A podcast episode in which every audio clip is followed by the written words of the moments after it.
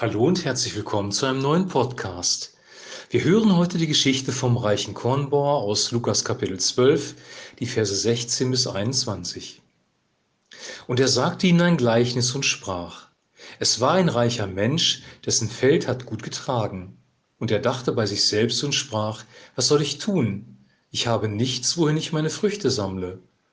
Und sprach, das will ich tun ich will meine Scheunen abbrechen und größere bauen und will darin sammeln all mein Korn und meine Vorräte und will sagen zu meiner Seele, liebe Seele, du hast einen großen Vorrat für viele Jahre, habe nun Ruhe, iss, trink und habe guten Mut. Aber Gott sprach zu ihm, du Narr, diese Nacht wird man deine Seele von dir fordern, und wem wird dann gehören, was du angehäuft hast? So geht es dem, der sich Schätze sammelt und ist nicht reich bei Gott. Soweit unser Text.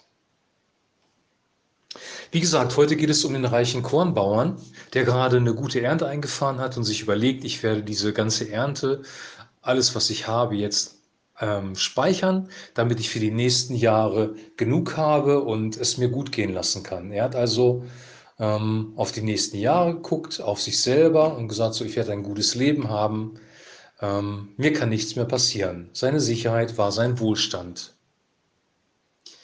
Die Sache war deswegen problematisch, weil er erstens ähm, eine falsche Sicht hatte vom Leben, nämlich dass er sein Leben unter Kontrolle hat und das ist nicht der Fall. Und zweitens, weil er egozentrisch selbstsüchtig war.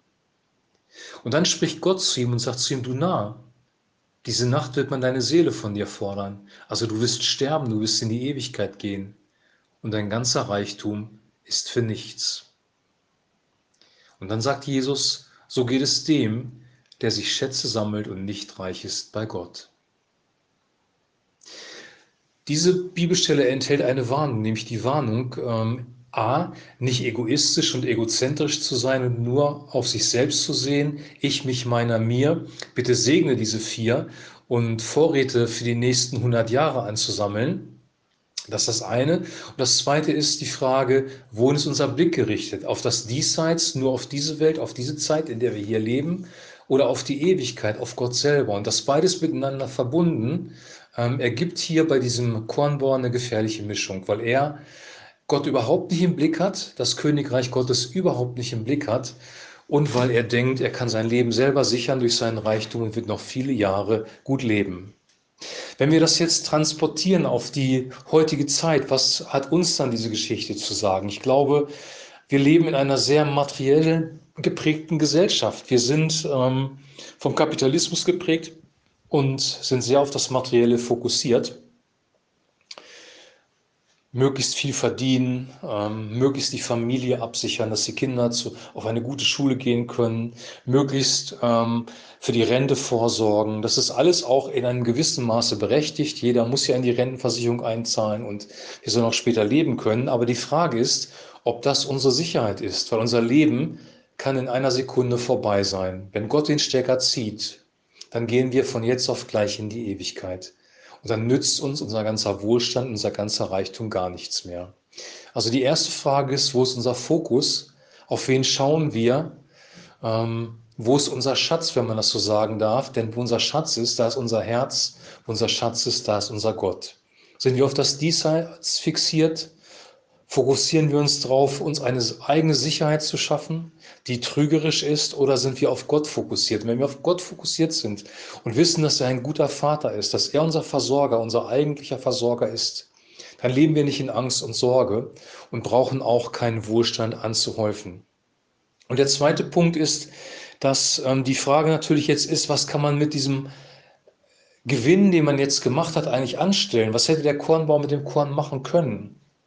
Er hätte zum Beispiel sein Korn, das er im Überfluss hatte und das er nicht gebraucht hat für sich selber, verteilen können an die, die bedürftig sind. Der Apostel Paulus spricht äh, in seinen Briefen davon, dass wir einen Ausgleich schaffen sollen in der Gemeinde. Diejenigen, die gerade viel haben, sollen denen geben, die gerade wenig haben.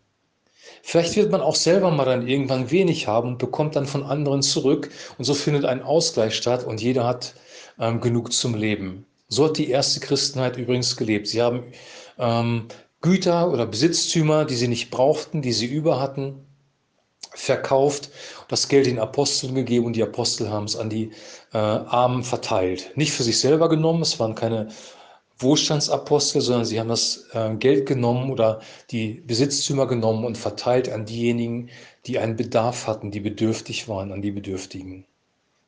Jesus spricht ja im Gleichnis von dem barmherzigen Samariter auch davon, dass sich da ein Mensch um jemand anderen gekümmert hat. Der Samariter hat sich um einen ja, Halbtoten auf der Straße gekümmert, der überfallen worden war und zusammengeschlagen worden war und hat ihn dann erstmal versorgt, in eine Herberge gebracht und dann auch die Kosten übernommen. Das heißt, er hat seine Finanzen dafür eingesetzt, sich um diesen Mann zu kümmern, damit der wieder auf die Beine kommt. Der Unterschied zum Kornbauern war, der Kornbauer war auf sich selber fokussiert, ich, mich, meiner, mir, bitte segne diese vier. Und der Samariter war auf den anderen Menschen fokussiert und hat ihm geholfen. Die beste Variante ist natürlich, dass wir auf Gott fokussiert sind, von ihm alles bekommen, was wir brauchen, unseren inneren Wert, unsere Bestätigung, alle Liebe, die wir brauchen, auch alle Ressourcen und dann gelenkt durch den Heiligen Geist, diese Ressourcen so einzusetzen, wie, wie Gott das haben möchte. Und das kann in vielfältiger Art und Weise geschehen. Das kann geschehen, indem man wirklich Geld dahin gibt, wo Menschen Hunger leiden, wo sie wirklich gar nichts haben dass man verfolgte Christen finanziell unterstützt, die ihre Familie verlassen mussten oder in Gefängnissen sitzen und sich selber nicht versorgen können.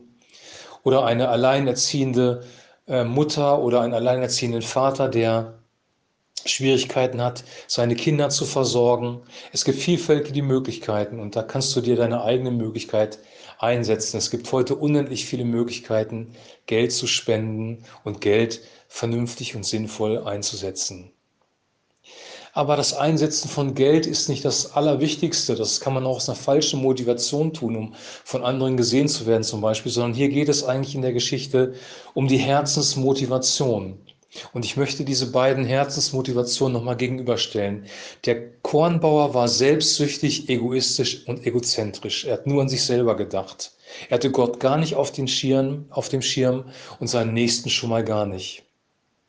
Und das Gegenteil wäre wirklich, von der Liebe Gottes ergriffen zu sein, Gott zu lieben mit ganzem Herzen, auf ihn fokussiert zu sein und seinen Nächsten wie sich selbst. Und dann sind wir ähm, großzügig, freigebig und helfen anderen. Wir leben in einer Welt, wo ähm, jeder sich selbst am nächsten ist und ich glaube vielleicht, dass es gut ist, auch über diese Geschichte mal in sein eigenes Leben hineinzugucken. Wo stehe ich da eigentlich? Wie gehe ich mit meinen Finanzen um? Muss wirklich der nächstgrößere Fernseher noch sein? Muss ich mir wirklich noch ein größeres Auto kaufen? Muss ich wirklich vier bis fünfmal im Jahr in Urlaub fahren? Ich glaube, dass Gott uns den Urlaub gönnt. Ich will ja nicht falsch verstanden werden. Ich predige ja keine mönchische Armut, aber die Frage ist, wie setzen wir wirklich unsere Ressourcen ein? Oder haben wir so eine große Furcht, dass wir das Geld ähm, stapeln, um im Falle des Falles versorgt zu sein, um genug Geld zu haben, wenn wir in den Ruhestand gehen, in die, die Rente dann kassieren. Vielleicht werden wir vor, von Jesus entrückt und sind gar nicht mehr auf dieser Welt. Oder ja, oder es passiert, dass wir vorher diesen Körper verlassen und begraben werden und gar nicht mehr unsere Rente bekommen. Wir sind nicht der Herr über unser Leben. Gott selber ist der Herr über unser Leben. Und wir sollten eigentlich jeden Tag so leben, als wenn es der letzte Tag unseres Lebens ist, weil dann haben wir eine größere Wertschätzung für diesen Tag und auch für das Leben selber. Ich glaube, wir haben noch eine gute Zeit vor uns. Ich glaube noch nicht, dass es soweit ist, aber wir sollten trotzdem diese Königreich Gottes Perspektive haben und die Sicht Gottes, was materielle Dinge angeht, weil sonst kommen wir in eine Schräglage rein, werden selbstsüchtig, egoistisch und im schlimmsten Fall beten wir den Gott Mammon, den Gott des Geldes an. Und das wünsche ich dir nicht und das wünsche ich mir nicht, weil Götzendienst, falsche Götter, falsche Geister werden immer unser Leben zerstören. Der Dienst des Mammon wird immer dein Leben zerstören. Lass uns über diesen Text nachdenken und den Fokus auf Gott richten. Und ich glaube, er wird uns leiten durch den Heiligen Geist und uns zeigen, wo wir unsere Finanzen sinnvoll einsetzen können, und wo wir ein Segen sein können für andere. Und dann wird Gott, weil er ein guter Vater ist, uns weiterhin auch versorgen, weil er sich um seine Kinder kümmert. Wir brauchen keine Sorgen und keine Angst zu haben. Gott ist ein guter Vater. Ähm, er wird sich um uns kümmern. Darüber hören wir morgen mehr. Morgen geht es nämlich um den Bereich Sorgen. Also wir haben über Habgier gesprochen, jetzt explizit über diesen Kornbauern und morgen geht es nochmal um, um den Bereich Sorgen. Jesus hat das systematisch aufgebaut, was er gesagt hat und ähm, es ist wichtig, dass wir das ernst nehmen, weil Christus selber hat uns das mitgeteilt. Ich wünsche dir jetzt noch einen super gesegneten Tag. Genießt seinen Kaffee und wir hören uns morgen wieder. Shalom.